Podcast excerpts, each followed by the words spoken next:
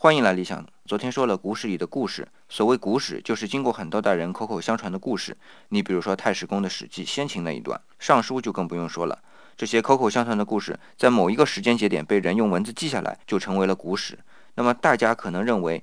故右边的反文旁就是因为文字的记载才加上去的，但这个反文旁在大篆里可不是文字的文，而是仆或者拨，是一个手持木棒，也就是杖尺的样子，意思是轻轻敲打。那么鼓加上轻轻敲打是什么意思呢？比如春秋里的《梁谷传》文公十八年里，冬十月子卒，子卒不日故也。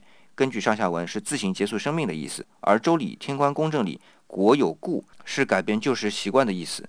这两个故都有执行的意思，所以。铺这个边旁是为了补充执行这一层意思，这种为补充而加偏旁的现象，久而久之就把这个故分化成两个字。所以这个从古到故的变化，说明我们在用文字表达意思的时候，是一个不断精进的过程。